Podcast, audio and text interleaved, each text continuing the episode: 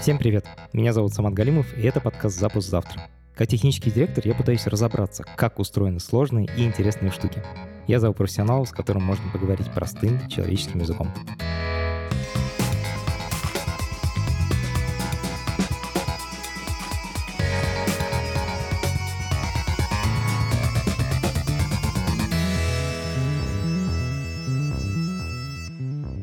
Сегодня мы поговорим о медиазоне и о работе в медиа в целом. Вообще, я сформировался как технический директор, именно работая в медиа, в «Медузе». Когда говорят «работа в медиа», я себе представляю бешеный драйв. Не то, чтобы только в рабочее время, иногда по ночам тебе звонят и говорят, слушай, тут столько, что-то случилось, у тебя сайт сломался, нужно срочно починить. И ты встаешь и начинаешь делать, ты понимаешь, что ты участвуешь, и ты работаешь над чем-то очень важным.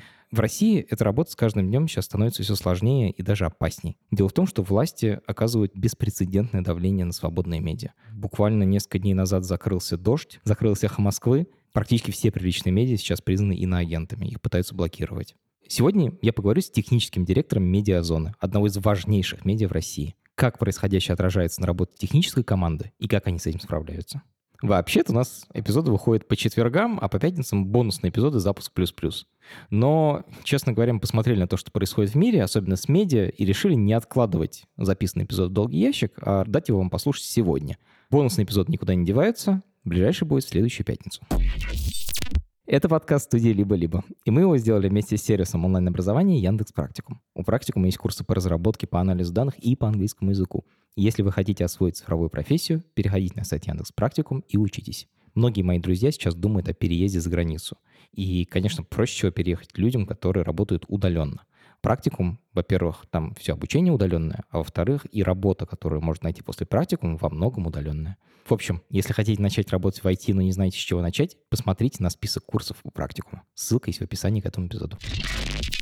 Меня зовут Ксюша Живаго, я технический директор в медиазоне. Единственное, что я должна предупредить, и я, к сожалению, не могу это контролировать, но я буду сидеть э, левым глазом в компе, угу. и может, если случится какая-нибудь, ну прям совсем какая-нибудь жесть, я попрошу паузу на пару минут, чтобы с ней разобраться. Но я надеюсь, что не произойдет. Ох, господи, я вспоминаю, что значит быть техдиром медиа, и я не завидую тебе сейчас вообще ни секунды. Как появилась медиазона? Нас перенести? Какой это был год? Где это было? Как это произошло? Это был 2014 год. Это было лето. И вообще это должно было быть э, такое правозащитная организация, вместе со СМИ. И в итоге все, видишь, развивается немножечко иначе, и СМИ пошло достаточно, можно сказать, успешным своим путем. Можешь описать примерно, из каких частей состоит технический запуск медиа? Ну, то есть вот что нужно сделать для того, чтобы у тебя медиа заработал? Я пыталась начать с того, что нужен сайт, и тут же начала думать о том, что сейчас сайты так э, успешно и здорово и быстро блокируют, что кажется, что сайт уже не самая главная часть медиа. Такое ощущение. Давай, чтобы было попроще, я тебе расскажу, из чего сайт состоит сейчас. Сайт оперируется нашими четырьмя людьми, тремя разработчиками, одним админом, которые э, в том числе занимаются донатами. Ксюш, вот ты обозначила про донаты и про то, что есть сайт. А одна вещь, которую все забывают обычно, это админка. То, где работает редакция. У вас эта часть, она как-то выделена от остального сайта, или она же как-то вместе с сайтом программируется, и это те же самые люди? Как это устроено? Она вместе с сайтом программируется. Это те же самые люди, которые ежедневно страдают, потому что все время не работает типограф. Фоторедакторы спорят между собой о том, как должны размещаться фотографии, или фоторедакторы с редакторами спорят о том, как должны позиционироваться фотографии в тексте. Да, это те же самые люди, и разработчик в медиа, он должен очень хорошо понимать устройство медиа и должен должен понимать и э, принципы работы, что даже работа разработчика, она очень сильно завязана на новостной повестке, очень сильно завязана на том, что происходит сегодня, и разработчик должен быть готов к каким-то экстренным ситуациям, вроде как той, что происходит сейчас. Админка занимает порядочный процент времени, в принципе, это постоянная история про то, что когда ты жертвуешь временем, которое ты мог потратить на работу с сайтом, в пользу админки, в пользу какой-нибудь, особенно какой-нибудь супер мелочи, которая особенно раздражает какого-нибудь одного редактора, ты думаешь, боже мой, мы сейчас вот эту неделю положим на то, что мы сделаем фичу для одного человека. И мы из-за этого отложим на следующий период фичу, которую мы делаем для многих-многих-многих читателей нашего сайта. И это как-то, наверное, неправильно. Но, с другой стороны, ты понимаешь, что этот один человек, который будет этой фичой пользоваться, он создает все эти материалы, ему должно быть удобно, ему должно быть комфортно, он должен не тратить много времени, у него не должен ломаться типограф, у него не должно исчезать 90% э, текста, когда он копирует его из какого-то другого источника. У него не должно ломаться форматирование, редактор должен зайти в админку, удобно сверстать текст, у него должны быть удобные инструменты, чтобы он не нервничал, чтобы он хорошо работал и чтобы он тратил меньше времени на верстку одного текста. Скажи про то вообще зачем нужно подключать программистов во время штатной работы редакции? Потому что, на первый взгляд, кажется, что должно быть, ну, типа, у них есть админка, у них есть сайт рабочий, редакция заходит, создает там новости и публикует. А ты говоришь, что вот есть новости, для которых нужно участие программиста. Потому что у разработчика могут быть технические решения, которые э, он вдруг генерирует, когда он наблюдает определенную ситуацию. Условно, давай это будет такой полупридуманный пример, но, например, э, разработчик может видеть в чате что редакция мучается с отслеживанием экстремистов, э, террористов, всех, кто должен быть особым образом отмечен в тексте. И, допустим, текущий инструмент их не устраивает. Но по какой-то причине это не дошло до какой-то жалобы конкретной. Да? То есть у нас бывают случаи, когда редакция говорит, так, мы в Беларуси, у нас запретили задним числом все упоминания нехты, и нам надо задним числом все это выпилить. Что можно сделать? Это прямая задача. Разработчик на нее отвечает, вот инструмент, который по всей базе, ищет эти упоминания, показывает материалы, в которых нехта. Кликаешь, тыкаешь, убираешь, ставишь подсказку, здесь была нехта, все. Это такой прямой запрос. А есть просто какие-то моменты, с которыми кто-то мучается, об этом пишет в каком-то чате, просто потому что там, не знаю, ой, я не смог это сделать, и в этот момент там оказывается разработчик и говорит, о, стоп, я знаю, у меня есть супер идея. И таким образом в некоторых процессах скипается вообще постановка задачи. Это так редко, на самом деле, бывает в медиа, к сожалению. То, что когда это есть, это просто это магия в этот момент, типа, редакция понимает, что программисты — это не чуваки в подвале, которые там непонятно чем занимаются, а они, типа, помогают делать работу вместе. Плюс при этом, например, один из наших разработчиков, который э, пришел уже несколько лет назад, он пришел на разработку игр. Так получилось, что он сейчас мастер всея сайта. Но пришел он разрабатывать игры и разработал. Несколько они у нас были. Раньше про выборы у нас были, про то, что ты силовик, и ты должен посадить весь мир и так далее. Он участвовал э, очень активно в концептуальной разработке в том числе. И, естественно, для этого должен был шарить вообще в том, что происходит в мире, какие уголовные дела на кого заводятся, что происходит вообще, сколько людей куда присело, чтобы работать над этой игрой. То есть это полноценное такое участие в э, целом завершенном проекте. Не какая-то задача, которая была сформулирована кем-то сбоку и кинута отдельно каким-то куском. Так что мы пытаемся фиксить все эти ситуации, когда какие-то задачи нарушают планы, какие-то задачи вообще даже не успевают быть записаны туда. То есть бывает такое, что что-то настолько срочное, что оно уже все на проде, а ты посмотрел, на это даже карточки не было, ничего, просто все в чате заобсудили за три секунды. И с такой скоростью сделали, что вот уже как-то и пропустили все. Весь формальный процесс. Возможно, на это кто-то будет готов нажаловаться. Но это вопрос какого-то, знаешь, мне кажется, чего нам не хватает. Это, наверное, каких-то таких ретро о том вообще, как себя команда эмоционально ощущает. Вот это было бы классно. Этого у нас нет.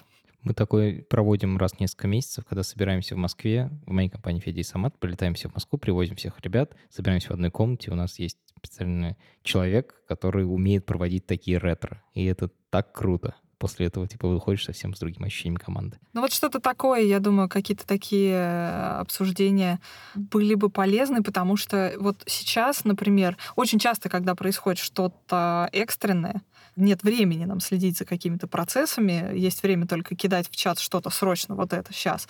И нету времени смотреть сейчас день, ночь, какое время, кто ушел на обед, какой вообще обед, о каком обеде ты говоришь, там, какой может быть обед сейчас. Потом день заканчивается, начинаешь переживать, думаешь, вот, а вот как же человек работает в выходные, а ему ок вообще, а он, ну, он готов к этому. Или наш Антон вот второй раз пытается ездить в отпуск. Антон ваш программист. Да, он э, уехал один раз из Москвы отдохнуть, и нас признали иноагентами.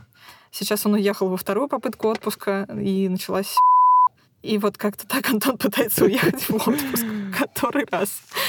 И причем смешно то, что каждый раз страшно перестраховываемся, и я главный паникер в вопросе каких-то отъездов и поездок. И каждый раз в звонках говорю, куда я поеду, сколько я буду лететь, если за эти часы случится вот это, вот это, то вот тут доступ, и вот это надо сделать, вот так, вот так, вот так. И Антон тоже, когда уезжал, когда нас признали иноагентами, до того, как нас признали иноагентами, он уезжал, он говорил, так, я лечу вот столько-то, я прибуду на место, у меня там будет интернет, но я буду отходить, и у меня будет мобильная связь. Если что-то пойдет не так, э, звонить по телефону, я где-то в 30 минутах езды от интернета, тарам-пам-пам. И я ему написала что-то, ну, по классике. Сообщение Надеюсь, ничего страшного за это время не произойдет. Через часов пять, по-моему, на вечерней смене в 6 часов вечера сотрудница отдела новостей пишет «Здравствуйте, мы иноагенты. Нас признали». И я звоню Антону по телефону, говорю, Антон, в общем... Сорян, выезжай. Так получилось. Господи, бедный Антон. Ну, я хорошо помню, да, когда, когда я только стал техдиром «Медузы», мне звонят ночью, говорят, чеченская спецоперация, у нас сломался админка. И ты просыпаешься утром в 3 утра, и ты понимаешь, что, наверное, сейчас примерно разбудили Путина, как бы ему сказали, что что-то началась заварушка в Чечне, и типа тебя тоже, потому что тебе нужно тоже что-то с этим сделать. И это довольно сюрреалистическое ощущение. Вот, понимаешь, это ровно та ситуация, в которой нужно быть очень сильно в теме, потому что ты можешь, учитывая факторы, как разработчик, предложить, может быть, не идеальное решение с точки зрения идеального инструмента, построения идеального инструмента, но идеальное решение для этого момента. Ты как еще один член редакции, у которого просто есть суперспособность, умение программировать. И ты говоришь, так, так, так, чуваки, сейчас мы все это быстренько порешаем. Да. Или наоборот, сорян, придется потерпеть. Ну, слушай, извини, вот наш Давид Френкель, он э, фотографирует, пишет тексты, он разработчик, делает дата публикаций, анализ бигдаты э, и так далее. Есть э, случаи, когда э, ребята из разработки оказываются в какой-то ситуации, где они работают репортерами. Это тоже случалось. Знаешь, я предлагаю сейчас поговорить про донаты подробненько, потому что это штука, которая вообще интересна, как устроена, она сложная, новая, для многих медиа, мне кажется, еще не до конца изведанная. Ты думаешь, что это неизведанная для многих медиа? Мне кажется, уже для всех изведанная донат. У вас с самого начала была функция задонатить деньги через сайт? Нет, она появилась в 2017 году. Мы ее начали делать где-то в сентябре, если не ошибаюсь, и запустили в декабре. То есть это прям супер быстро произошло.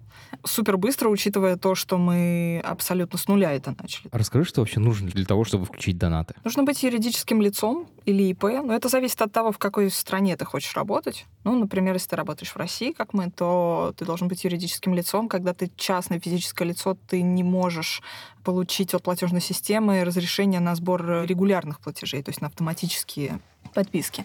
Поэтому ты обязательно должен быть юридическим лицом или ИП. Ты подаешь заявку в одной из платежных систем, их много. Можно назвать какие-то крупных игроков, чтобы я понял, о чем речь? Это Cloud Payments сейчас. Это э, то, что раньше был Яндекс Касса и был очень крупный игрок, но сейчас это Юкасса.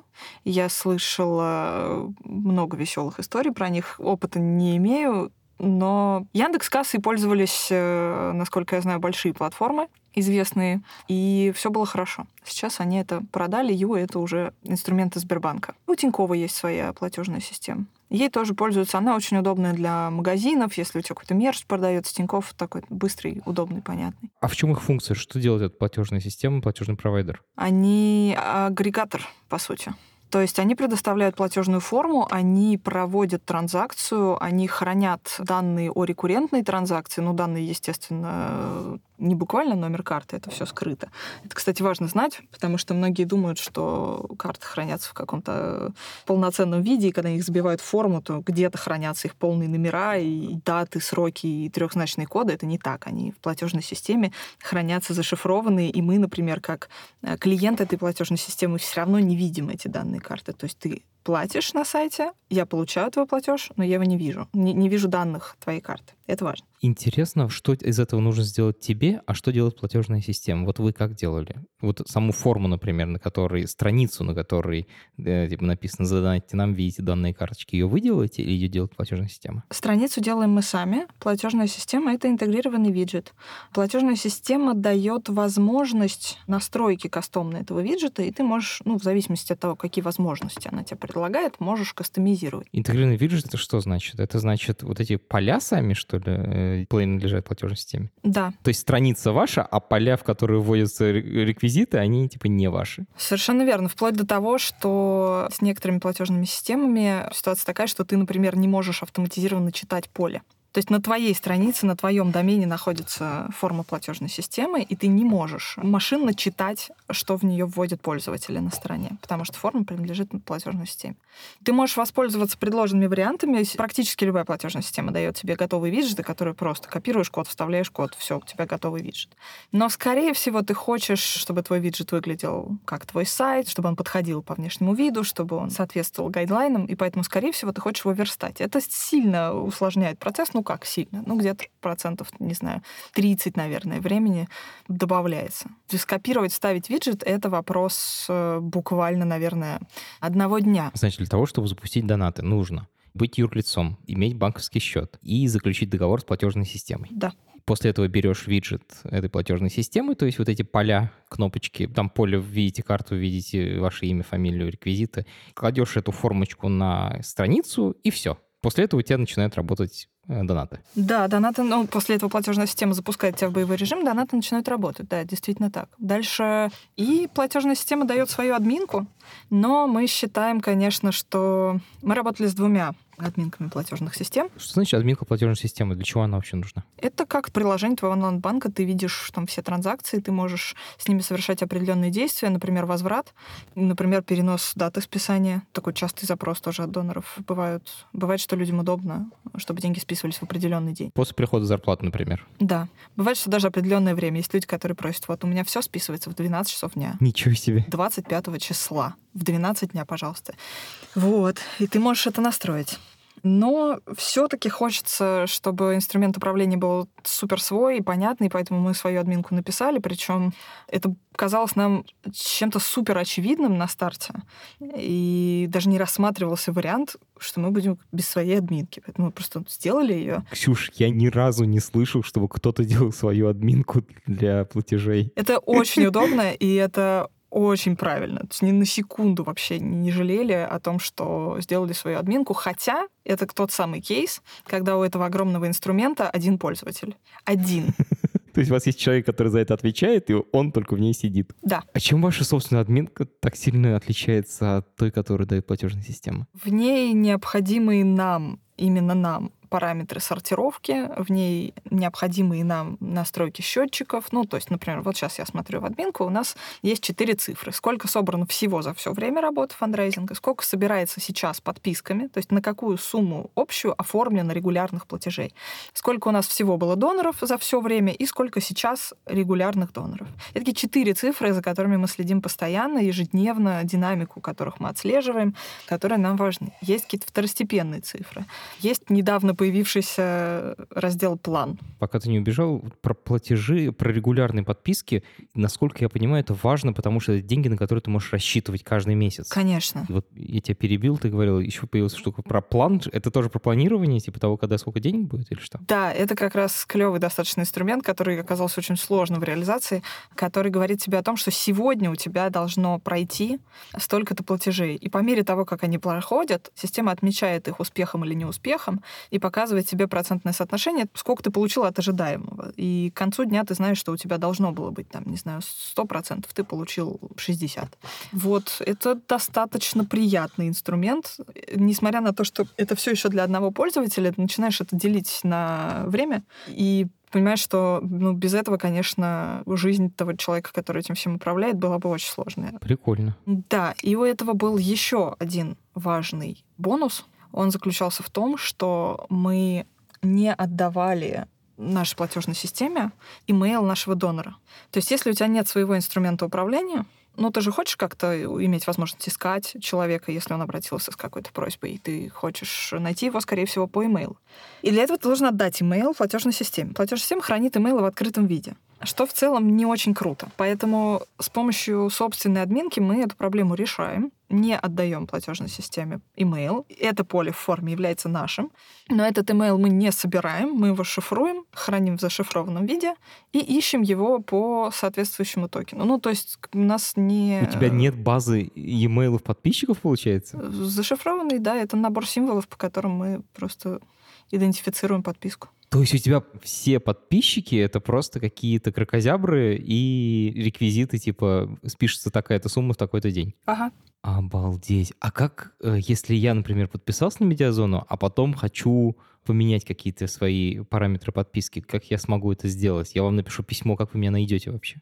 У своей админки. Ты мне напишешь свой email, он у меня будет. Я поиск смогу сделать. А, типа, ты не можешь посмотреть email, но при этом, когда я тебе напишу, ты возьмешь тот же самый email и сделаешь те же самые крокозябры, которые у тебя хранятся в базе данных. Ну, она сама сделает крокозябры. Обалдеть. То есть даже если вашу базу данных взломают, взломщики не смогут получить список людей, которые вам донатили. Да. Вот эта схема, вот это круто, реально уважение вызывает. Какие еще меры защиты конфиденциальности есть еще в донатах? Судя по тому, как ты рассказываешь, вы об этом подумали. От чего мы еще пытаемся обезопаситься? Ну, вот, например, мы пытаемся обезопасить сами себя от злоумышленников, которые могут скомпрометировать нас, например, через нашу форму. И у нас э, была история, когда нас атаковали кардеры. Кардеры — это люди, которые крадут деньги с банковских карт. Работает это так. У них есть огромная таблица с огромным списком реквизитов банковских карт. Номера, даты действия, имя, фамилия человека. Дело в том, что реально работают из этих карточек только какая-то часть. И у кардеров первая задача — это найти те карты, которые реально работают. А потом уже они на эти карточки покупают что-то ценное. Проверять реальную работоспособность карт на каком-нибудь Озоне или Амазоне очень опасно, потому что там очень крутые алгоритмы проверки. Если человек начнет проверять карту, то его заблокируют сразу же. Поэтому сначала кардер перебирает карточки на каком-то одном сайте, а потом уже на совсем другом сайте покупает товары, используя активные карты. То есть кардеры делают минимальное пожертвование просто для того, чтобы проверить, работает карточка или нет. Да, кардер должен проверить, что карта действительная. И, к сожалению, наиболее уязвимыми в этой ситуации становятся разные НКО и благотворители, и те, вообще те, кто собирают пожертвования, потому что обычно именно они стремятся сделать форму максимально быстрой, уменьшить количество шагов, которые донор должен сделать до, собственно, совершения доната. И минимальное количество — это, в общем, один шаг. Это когда ты все заполнил, нажал кнопку, и все. И очень часто формы остаются незащищенными, и именно через такие формы начинают гонять вот эти карты. И тогда для тебя, как для торговой точки, а это называется торговая точка, как ни крути. То, что принимаешь деньги. Да. Для тебя, как для торговой точки, это становится проблемой, потому что иногда карты оказываются валидными, иногда по ним проходит платеж, и ты должен его вернуть. Потому что это деньги украдены у кого-то, и тебе их надо вернуть. Если ты успеешь их вернуть до того, как человек заметит и подаст жалобу в банк, то ты потеряешь только комиссию. А если человек успеет пожаловаться в банк, то потеряешь еще 15 долларов штрафа за каждый платеж. Ты получаешь огромную кучу геморроя и тратишь человеческий ресурс просто на то, чтобы сидеть в э, базе и тыкать в рефанды, отправлять деньги обратно. А погоди, рефанд — это возврат денег, да? Да. А как ты понимаешь, какие платежи были настоящие, а какие не настоящие? Это зависит. э, Обычно кардеры же не руками проверяют карты. У них есть какая-то автоматика, которая имеет определенные настройки. В случаях, которые мне известны, у платежей были определенные характеристики. Например, они были э, в каком-то одном коридоре сумма, допустим, от 50 до 150 рублей, и они массово с каких-нибудь определенных карт. Ну, например, это все платежи из Сингапура. А ты, например, никогда не получаешь деньги из Сингапура, ты работаешь в России. И ты просто сидишь и каждый этот платеж нажимаешь отменить, отменить, вернуть, вернуть, вернуть, вернуть, вернуть. Да. Норм схема. Противно. Если их много, то можно сильно устать, конечно. Вот от таких случаев нужна, например, капча. Капча м, помогает, хотя иногда и бесит. Капча — это наверняка видели, типа 9 картинок, выберите те, на которых есть автобусы там или еще что-нибудь такое. Да, вот, и тогда, конечно, поскольку многие люди любят э, донатить безопасно и пользуются э, инкогнито режимами, и вот именно в инкогнито режиме обязательно при нажатии на кнопку «Сдонатить», скорее всего, вылезет капча и попросит там понаотмечать светофоры, пешеходные переходы и прочих. Но это того стоит. Чтобы форма была безопасна, лучше быть с капчой. И лучше настраивать платежную систему чаще всего позволяет настроить какие-то собственные правила, Ну, например, у нас э, работает правило, которое просто на уровне платежной системы запрещает чарджить одну и ту же карту более чем один раз в период времени. Ты тоже можешь это настроить месяц, в день, как угодно. У карты есть определенный фингерпринт, то есть определенное какое-то цифровое Отпечаток. значение, да, отпечаток этой карты, и ты запрещаешь платежной системе вот эту карту обращаться к ней больше, чем столько-то раз в такой-то период. Это хороший инструмент. Можно еще... Есть инструменты ревью, не у всех платежных систем, но они тоже очень полезные. Когда ты устанавливаешь определенные правила, и ты не блокируешь платеж, а ты отправляешь его в ревью. Ну, например, ты говоришь, А, что... Ставишь на, типа на, прос- на просмотр, Да. и человек должен посмотреть глазами и подтвердить, что да, нормальный платеж. Да. Например, ты можешь захотеть ставить все... Если ты принимаешь иностранные платежи, ты можешь захотеть ставить э, в ревью какие-нибудь страны, которые раньше у тебя вызывали какие-то проблемы. Например, если у тебя атаковали кардеры, например, с картами э, Индии, ты на всякий случай ставишь их на ревью и просто просматриваешь их руками. Признаюсь, я когда делал форму платежей для букмейта, подписок, я очень гордился тем, что у нас, типа, вот вводишь номер карты, вводишь дату действия, и нажимаешь подписаться, и все сразу начинает работать. Типа магическая форма. Я радовался первые две недели. Все было хорошо как бы. А потом к нам пришли кардеры и тоже нас поимели. Серьезно? Конечно. Реально. Пришли, подписались на букмейт. Типа много раз. Эти кардеры довольно ушлые ребята. У этого есть еще одна побочка, э, которую я забыла сказать. Например, если в форме есть э, поле имейла, и оно обязательное, а оно чаще всего обязательное, потому что ты хочешь как-то идентифицировать человека. Письмо типа «Спасибо большое, подписались». Ну, в общем, ты обычно просишь e-mail, да? Да, скорее всего, у тебя стоит какой-то автоматизированный инструмент, который управляет э, рассылками. В тот момент, когда тебя начинают атаковать кардеры, если у тебя нет никакой защиты, твоя система начинает отсылать на все эти фальшивые имейлы письма. Эти письма получают баунс, потому что таких адресов нету, и твоя система рассылки, скорее всего, тебя забанит.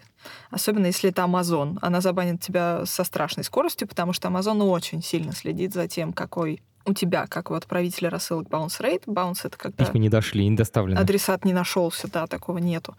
И если bounce rate превышает определенный процент, то тебя просто блокируют. Затем начинается дурацкий процесс ручного разбирательства, когда Amazon тебя запрашивает информацию о том, что произошло, а ты им отвечаешь большими объяснительными, пишешь им сообщение о том, что у нас случилась такая-то история, и она привела вот к этой ошибке. Они тебя спрашивают, а какие меры вы предприняли для того, чтобы это больше не повторилось? И ты отчитываешься перед ними, какие меры.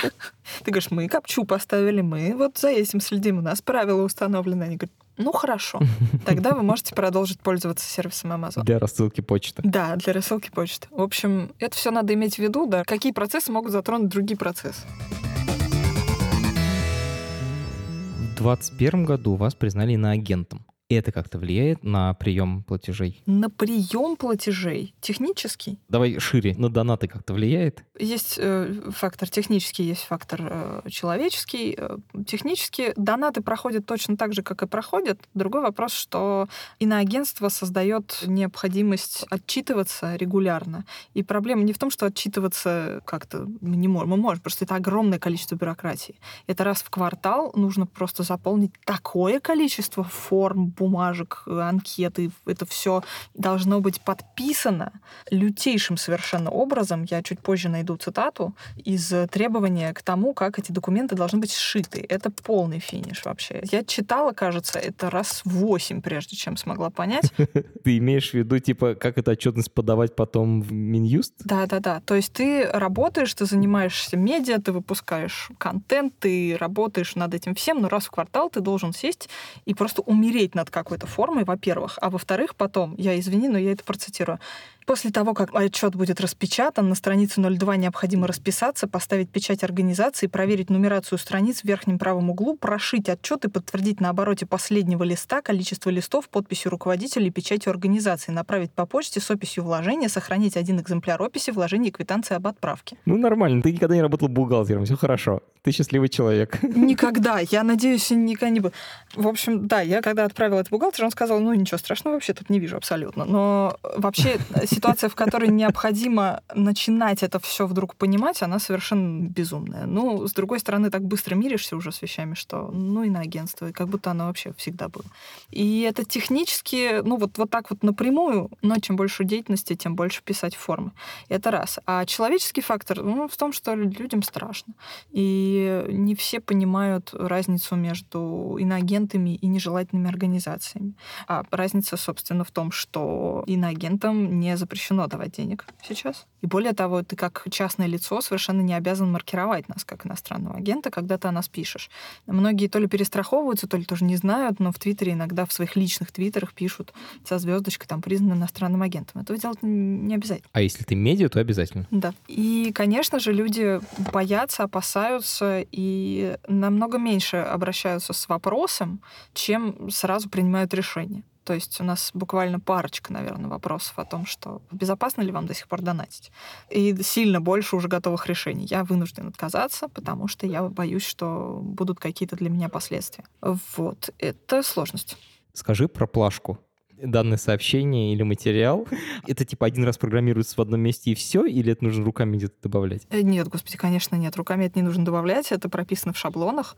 Плашка там везде установлена, устанавливается автоматически, она как часть э, материала, как, да, как, как метаданные, которые там всегда есть, там время, число просмотров и прочие, там заголовок, так далее, все, она всегда там присутствует. Это часть шаблона. Шаблон страницы сайта, типа не то, что человек редактирует, а то, что просто выводится на сайт автоматически. Да. Окей. А в соцсетях? В соцсетях надо ставить руками.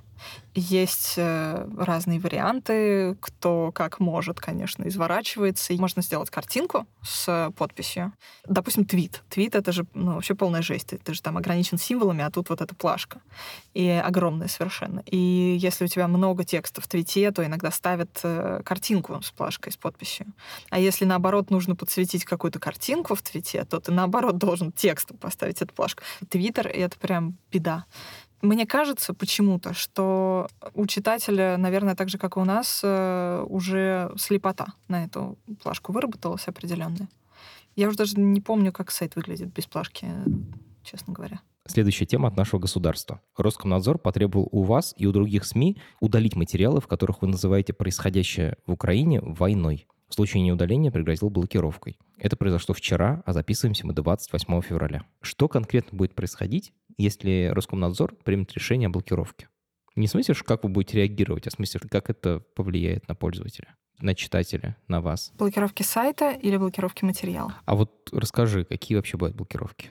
с точки зрения медиа? Роскомнадзор э, бывает грозится блокировать определенные страницы, а бывает э, грозится блокировать ресурсы, а бывает грозится и похуже вещами, например, э, всякими делами за фейки, большими штрафами, которые, конечно, для там, маленьких медиа являются разрушительными достаточно. Я даже не знал, что у него такой широкий арсенал вообще. Я думаю, что это просто блокируют и все. Могут заблокировать, могут попросить удалить. Это всегда решение... Если мы говорим о технической стороне блокировки, ну, например, о сайте сразу, обо всем, то здесь у нас есть опыт с медиазоной Беларусь, которая в Беларуси заблокирована была очень быстро после старта работы.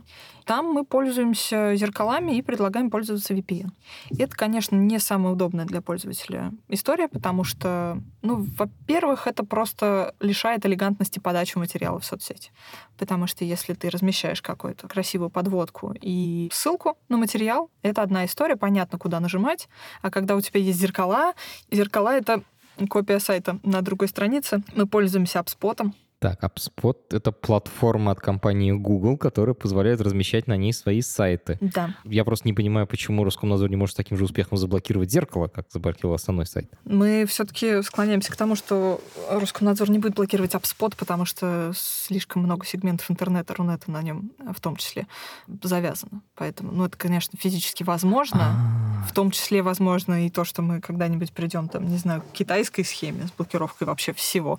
Но пока что все-таки мы думаем, что этого не будет. То есть вы используете не просто свой адрес сайта, а используете адрес сайта компании Google, и поэтому, если они начнут его блокировать, то они заблокируют Google целиком? Нет, они не заблокируют Google целиком, но могут случиться какие-то неполадки с определенными сервисами. Такое уже было раньше. Я не помню, когда это было. Помнишь, что-то блокировали уже? Я помню, YouTube ломался. Да, Роскомнадзор что-то хотел блокировать и случайно заблокировал целую кучу. Я не помню, при каком это было обстоятельстве, честно говоря. Я помню, как Казахстан, кажется, пытался блокировать Медузу и при этом заблокировал YouTube у себя. Вот это я хорошо помню. Это когда мы только, только запустились, там у нас были кошки-мышки с ними. Я очень сильно по этому поводу угорал. Но у Роскомнадзора что-то похожее было. А как выглядят эти адреса? Ты говоришь, на HubSpot. Для читателей это как выглядит? Мы пользуемся сервисом Rebrandly, это короткие ссылки. Для читателя это выглядит так, что в конце каждого поста в соцсети есть приписка. Если у вас не открывается сайт, нажмите здесь. Здесь это ссылка, которая выглядит как ребренд для на количество символов. То есть коротенькая ссылка. Да, ты на нее нажимаешь, ты можешь увидеть в строке браузера, как оно редиректит тебя на HubSpot, и дальше ты видишь наш материал, просто размещенный на зеркале принципе, это никак на тебя не влияет, в том смысле, что материал отображается точно так же, сайт выглядит точно так же. Единственное неудобство в том, что вот не так элегантно выглядят посты, в которых это подано, потому что есть куча эксплейнеров, ты должен написать, если у вас не работает вот это, нажмите сюда, периодически говорить о том, что скачайте какие-нибудь VPN-сервисы, пользуйтесь ими. Но, в принципе, мы не замечаем какого-то большого пользовательского недовольства или непонимания. Ну, то есть никаких отзывов о том, что я не понял, у меня не получилось, почему это не работает, мы ничего такого не получаем. То есть нам, читателям из России, э, если Медиазон заблокирует Роскомнадзор, ничего делать будет не нужно, мы просто постах в соцсетях будем нажимать на вторую ссылку, а не на первую. Да. Или если вы читатель из России, у которого уже давно подготовлены все на свете VPN-сервисы и все браузеры соответствующими расширениями уже снабжены, то делать, в общем, даже особо ничего не нужно будет. И мы расскажем тоже об этом, естественно, и будем... Я думаю, что у очень большого количества наших читателей уже все давным-давно настроено, потому что так много других ресурсов, которые были как-то заблокированы или доступ к которым ограничен, что я думаю, что очень много людей уже хорошо представляют, что такое VPN и что такое зеркала. Продолжат ли работать донаты в случае блокировки? В случае блокировки сайта, да. Ну, то есть тут на страницу донатов точно так же, поскольку она на том же домене находится, на котором находится сайт. Если заблокируют доступ к сайту, то попасть на эту страницу тоже можно будет только через обходным путем, через VPN но сама форма будет открываться точно так же и адресовать твои данные и деньги туда же. Это очень интересно, потому что, с одной стороны, вроде как понятно, что форма — это тоже страницы сайта, и если вы умеете обходить блокировки основного сайта, то, наверное, форма DAF тоже будет работать, но звучит диковато, потому что сайт заблокирован, а финансовую часть, как она, мне кажется, мне всегда казалось, что финансовая система находится под гораздо более э, надежным контролем государства. И, а тут получается, что вам типа, этот кусочек оставляет. Блокировка сайта в том жанре исполнения, в котором она сейчас применяется вокруг нас, и в котором мы привыкли, это всего лишь запрет Роскомнадзора провайдерам давать доступ к определенному ресурсу. Ну, то есть, э, если ты обходишь своего провайдера, каким-то образом обманываешь с помощью VPN-сервиса, то и все, дальше это уже ничья проблема. Но это вообще никак совершенно не может быть и не должно быть связано. Роскомнадзор не занимается донатами, и, надеюсь, не будет. Надеюсь, что мы не дадим сейчас идею, типа, что нужно делать со свободными медиа. Ты упоминала медиазону.бай, то есть белорусскую медиазону. Еще у вас есть медиазон для Центральной Азии. Как устроены эти сайты-сателлиты, или как правильно их назвать? Это прямо отдельные сайты или это часть просто вашего основного сайта? Это отдельные сайты, но они, они копии. То есть сначала создается буквально копия с какими-то визуальными изменениями. Ну, то есть, например, когда готовилась медиазона Центральной Азии, что мы меняли? Мы меняли цветовое оформление. Какое-то время мы с дизайнером потратили на выбор цвета. Было примерно 3 миллиона разных оттенков э, вот этого цвета, и мы с этими квадратиками темно-синего, наверное, пару недель разбирались, выбирали, носили в редакции, получали какие-то отзывы, возвращались обратно, сидели еще с этими квадратиками, пытались их э, подставлять, там, не знаю, смотреть в разных ситуациях, как они будут смотреться, как отображаться, каким текстом, как работать. Ну и в итоге вот выбрали определенный этот цвет, и это, в принципе, все. Дальше ты меняешь вот такие вот ключевые цветовые компоненты. Ну, например, у нас там на основной медиазоне, которая черная, и у нее красные кнопки. Ну, в Беларуси, например, кнопки черные, а цвет зеленый. И мы меняли шрифты потому что, во-первых, лицензия, а во-вторых, интересный момент, к которому мы не готовились, он заключался в том, что на сайте Центральной Азии постоянно нужно было в заголовках использовать э, буквы из алфавита, которые спецсимволы по факту. А, буквы, которых не было в шрифте, который у вас основной стандартный. И все ломалось. И пришлось искать да. срочно какой-то суперстандартный шрифт из открытых, из бесплатных который можно использовать. В котором есть все возможные буквы всех возможных шрифтов. Да, но для нас это была огромная проблема, потому что мы обожаем наш график, который у нас э, в заголовках. И для нас это была трагедия, что нужно отказаться от графика. Это был просто ужас вселенский. И дошло до того, что дизайнер вообще впал в полную апатию, сказал, вообще просто полный финиш, пусть будет этот Ариал, и все вообще, я больше видеть ничего не хочу.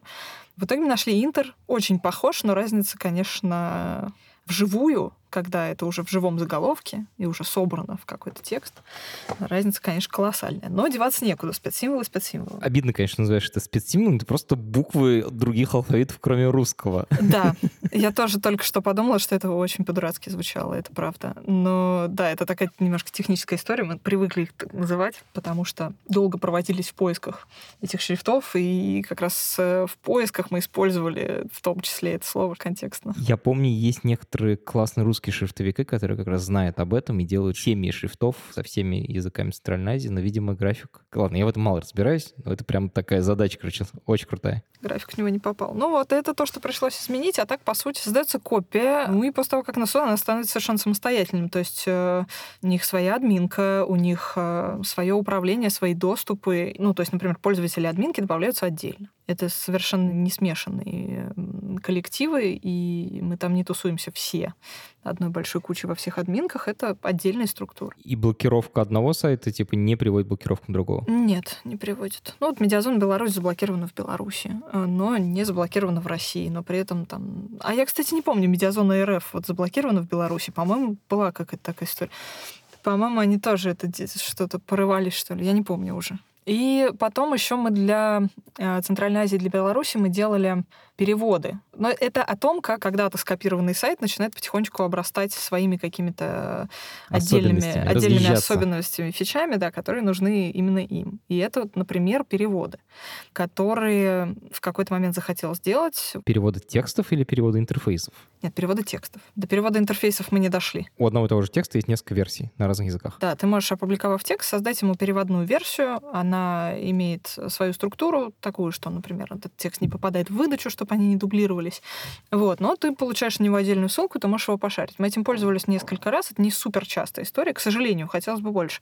Но это всегда интересно. Например, заявление по поводу происходящего так называемой, как они ее называют, военной операции? Военная операция да. да. Вот. Заявление на белорусском сайте было опубликовано на двух языках, и это супер правильно, конечно. На, на двух языках, в смысле, на белорусском и на русском? Да, это хорошо, это нужно иметь такую возможность, потому что, конечно, ну, странно никогда не выпускать ничего на белорусском Беларуси. Про перевод надо пояснить, что это не какой-то автоматический перевод, а это просто возможность редактору создать еще одну копию этого материала на другом языке.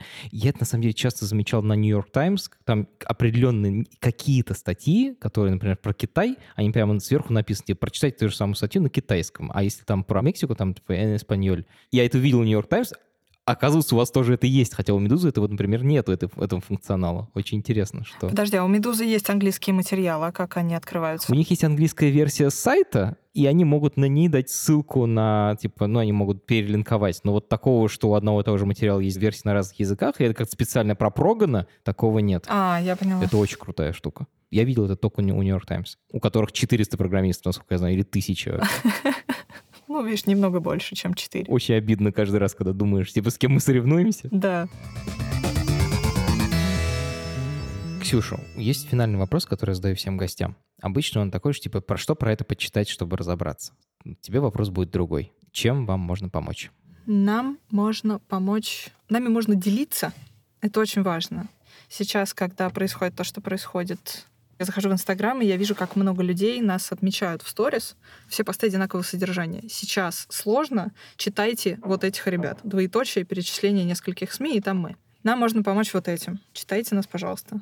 Мы очень стараемся. На нас можно подписаться. Во всех соцсетях мы есть в Инстаграме, в Телеграме, в Твиттере, в Фейсбуке и даже в Одноклассниках мы есть. Ставьте классы. Да. И если случится блокировка, то мы будем оставаться на связи обязательно в соцсетях. И это будет э, на некоторое время очень большим и важным каналом передачи информации. Плюс у нас появится YouTube. Он все время пытается появиться, но все время что-то случается, что на YouTube все-таки штука тяжеловесная и сложная. На YouTube мы будем делать видеоверсии контента, поэтому если удобно употреблять информацию в видео форматах, то мы там тоже скоро будем активно присутствовать. И нам, конечно, можно донатить. Это пока не запрещено. Все еще безопасно, насколько может быть безопасно вообще что угодно в России. Донаты нам очень помогают существовать и развиваться. Класс. Спасибо большое, Ксюша, что нашла время. Спасибо тебе. Это подкаст студии «Либо-либо». И мы его делали вместе с сервисом онлайн-образования Яндекс Практикум. Над подкастом работали редакторка Юлия Яковлева, младшая редакторка Маша Агличева, продюсер Павел Боровков, младшая продюсерка Настя Медведева, звукорежиссерка Нина Маметина. За джингл спасибо Алексею Зеленскому.